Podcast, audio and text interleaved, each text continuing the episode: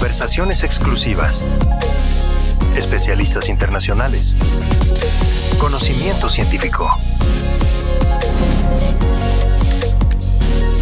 Voces, de la ciencia. Gracias por acompañarnos en la entrega número 11 de Voces de la Ciencia. En esta tercera temporada le presentamos la conversación con la doctora Esther Holgado, oncóloga que desde el Hospital La Luz en Madrid, España, nos seguirá hablando acerca del cáncer de mama triple negativo. Lo invitamos a que no se pierda ningún episodio. Recuerde que nos puede seguir en Spotify y YouTube, así como recomendar este contenido a sus colegas. En el capítulo anterior, la doctora Holgado resolvió una pregunta controversial. PFS versus OS, enmarcado en una visión de eficacia quimioterapia versus inmunoterapia. Ahora se presentará el perfil de seguridad de la inmunoterapia, enfocado en el perfil de atezolizumab. Comenzamos. Voces de la ciencia. Bueno, el tema de los efectos secundarios eh, con la inmunoterapia también es algo que ahora ya parece que lo tenemos controlado. Es cierto, y esto yo creo que es importante recalcarlo, que el problema que ha tenido la inmunoterapia en los oncólogos especializados en mama es que eh, no han tenido eh, demasiado manejo con, estos fármacos. ¿Por qué? porque estos fármacos hasta hace bien poco solo los hemos tenido disponibles pues aquellos que hemos tenido la grandísima suerte de participar en los ensayos clínicos. ¿Qué ocurre? Que es verdad que a los eh, oncólogos especialistas en mama pues les daba cierto miedo la inmunoterapia porque no estaban acostumbrados a manejarla. Pero bueno, dicho esto, eh, ya tenemos muchos oncólogos especializados en otro tipo de tumores que manejan la inmunoterapia y que ya tienen una curva de aprendizaje los efectos secundarios que nos ayudan muchísimo. Los especialistas de otras, eh, de otras especialidades también nos ayudan mucho y por lo tanto yo creo que esto ya no es un problema. ¿Y qué es lo que hemos visto en este estudio? Pues lo que hemos visto en este estudio fundamentalmente es que los efectos secundarios se deben a la quimioterapia.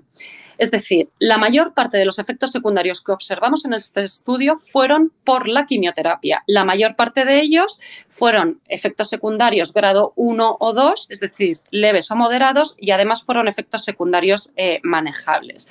Y lo que vimos es que en el brazo de atezolizumab, en combinación con nab-paclitaxel, no hay muchos más efectos secundarios. Y esto quiero matizarlo.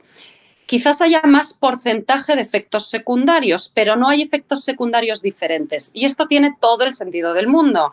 Y es porque los pacientes que están en la rama de nab-paclitaxel junto con atezolizumab reciben el tratamiento durante mucho más tiempo que las pacientes que solo recibían nab-paclitaxel. Por lo tanto, es normal que haya algo más de porcentaje de efectos secundarios.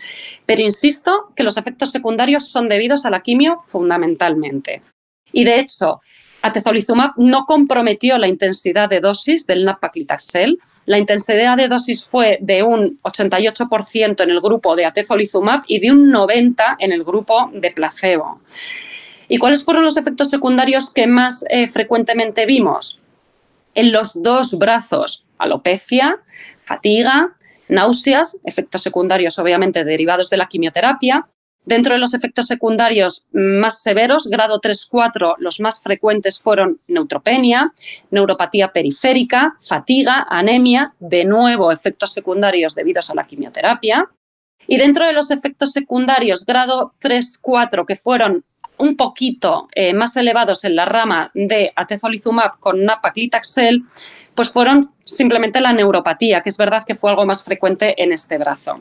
En cuanto a los efectos secundarios grado 5, Hubo uno en cada, en, cada brazo y que eh, se debió pues, a shock séptico, insuficiencia hepática, pero no hubo más muertes en el brazo de atezolizumab en combinación con napaglitaxel. En cuanto a los efectos secundarios relacionados con el sistema inmunológico, es decir, los efectos adversos inmunorelacionados, obviamente fueron más frecuentes en la rama de atezolizumab, como era de esperar.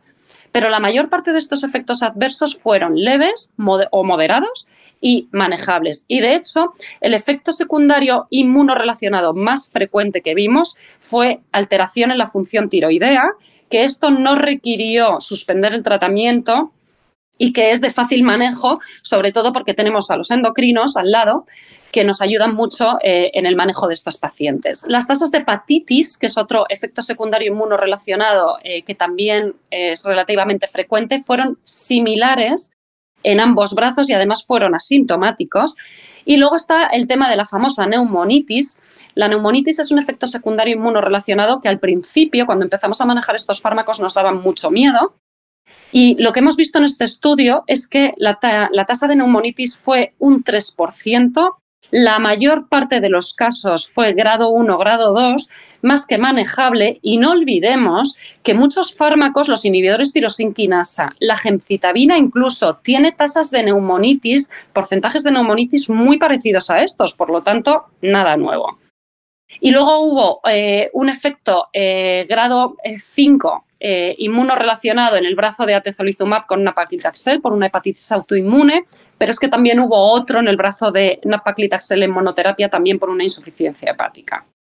Cuando se ha visto el perfil de seguridad en un mayor seguimiento, los datos actualizados del estudio, no ha habido sorpresas. Los efectos secundarios son los que acabamos de comentar. No ha habido nuevos efectos secundarios. Siguen siendo leves moderados, siguen siendo manejables y, de nuevo, la mayor parte de ellos se deben a la quimioterapia. Por lo tanto, la conclusión es que eh, este tratamiento de inmunoterapia en combinación con quimioterapia es eh, perfectamente tolerable, es manejable, ya tenemos una curva de aprendizaje grande y además es que las pacientes cuando se han estudiado los cuestionarios de calidad de vida no han referido eh, peor calidad de vida en, las pacientes que estaban en la rama de atezolizumab en combinación con napaclitaxel. Por lo tanto, pues bueno, es un tratamiento más eficaz y encima eh, no altera la calidad de vida de las pacientes.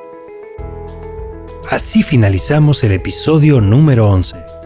En la próxima entrega, la doctora Holgado expondrá el manejo de una paciente con mutación BRAC1 o 2, PDL1 positivo, estrategia terapéutica, inhibidores de PARP versus inmunoterapia. A ver, las pacientes eh, con mutación de BRCA1 o BRCA2, eh, es cierto que estas pacientes lo que hacen es que se selecciona un grupo de pacientes que pueden tener una mayor carga mutacional en el tumor, por lo que es muy posible que sean más sensibles a inmunoterapia. Nos encantará contar con su presencia en el siguiente episodio de Voces de la Ciencia. No olvide seguirnos en Spotify y YouTube para continuar al pendiente de este interesante tema. Gracias. Hasta la próxima.